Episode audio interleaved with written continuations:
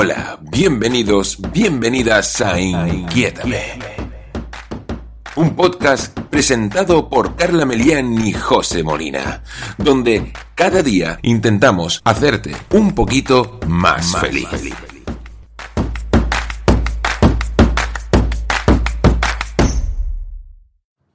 Hola, maravillas infinitas del cosmos. Ay, ¿viste Carla? Que cómo empezamos el podcast ahí, halagando a todo el mundo. Con potencia. Con potencia, sí señor.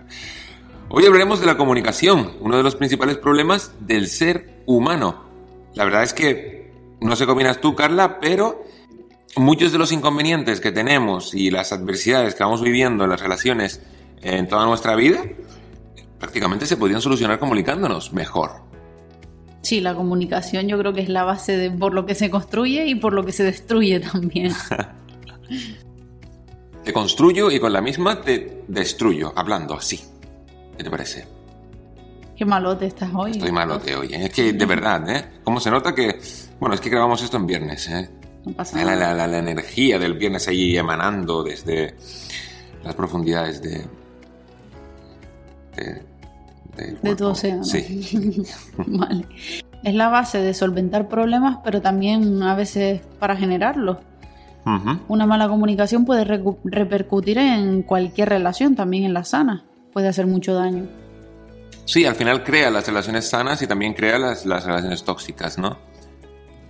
Sí.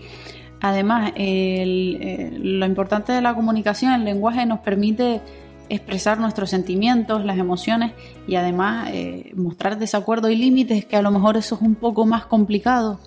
Sí, total, total. De hecho, es curioso, yo creo que no, sabemos lo, importante que, puede ser eh, la comunicación en, nuestra vida.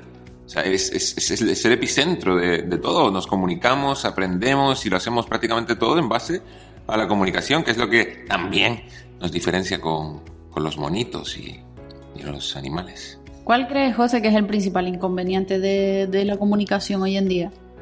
Pues yo creo que el hecho de que no nos enseñan a, usarla de un modo asertivo y sano. Parece que estamos construidos hasta cierto punto para agradar a todo el mundo y eso nos hace que muchas veces no seamos capaces de leernos a nosotros mismos o de saber lo que queremos y lo que no y de comunicarlo de forma asertiva y sana, ¿no? ¿A quién no le ha pasado eh, que no sabe de repente cómo decir algo o cómo defender una idea, Carla? Pues prácticamente a todo el mundo, ¿no? A ti te ha pasado seguro, ¿no? A mí sí, ya te lo digo. yo creo que nos ha pasado a todos. Eh, el tema de la comunicación es súper importante. Es cierto lo que tú dices.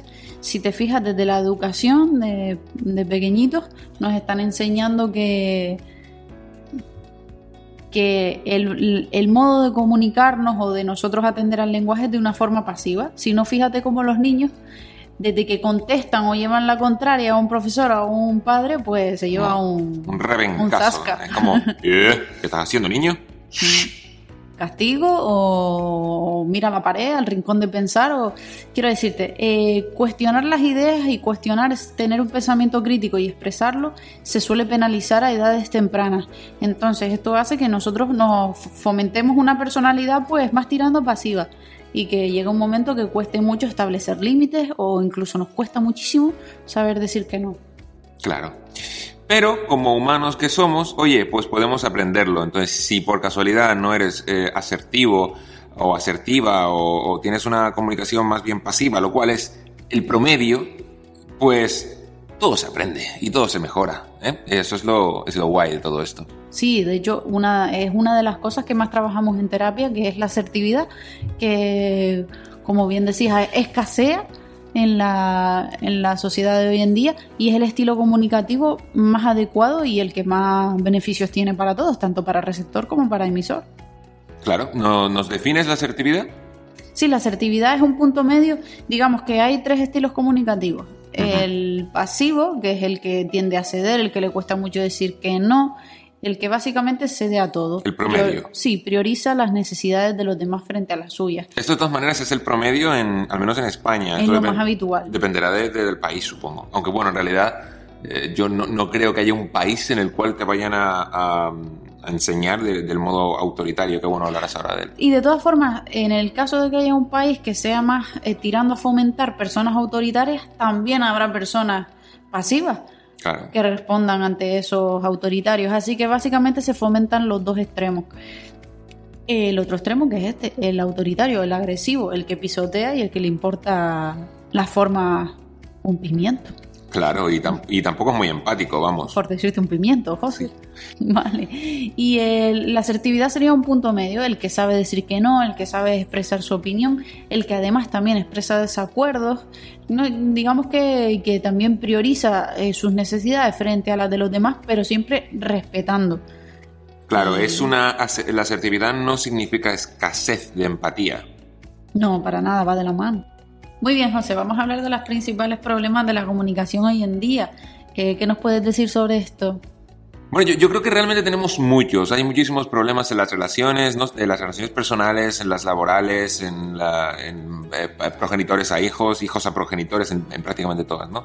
Y yo creo que una de las cosas que nos pasa, por ejemplo, es que solemos sobreentender las cosas eh, y no preguntarlas, por ejemplo, ¿no? Hay muchas veces que asumimos eh, ciertas cosas, como por ejemplo eh, lo que es el amor para una persona, pero puede que no sea lo que nosotros pensamos, porque al final cada persona es un reflejo de sus experiencias y vivencias. No todos somos iguales y no todos tenemos las mismas opiniones sobre todas las cosas. Entonces, esto, asumir ciertas cosas de alguien sin preguntar antes, es un error porque no nos va a permitir comunicarnos bien.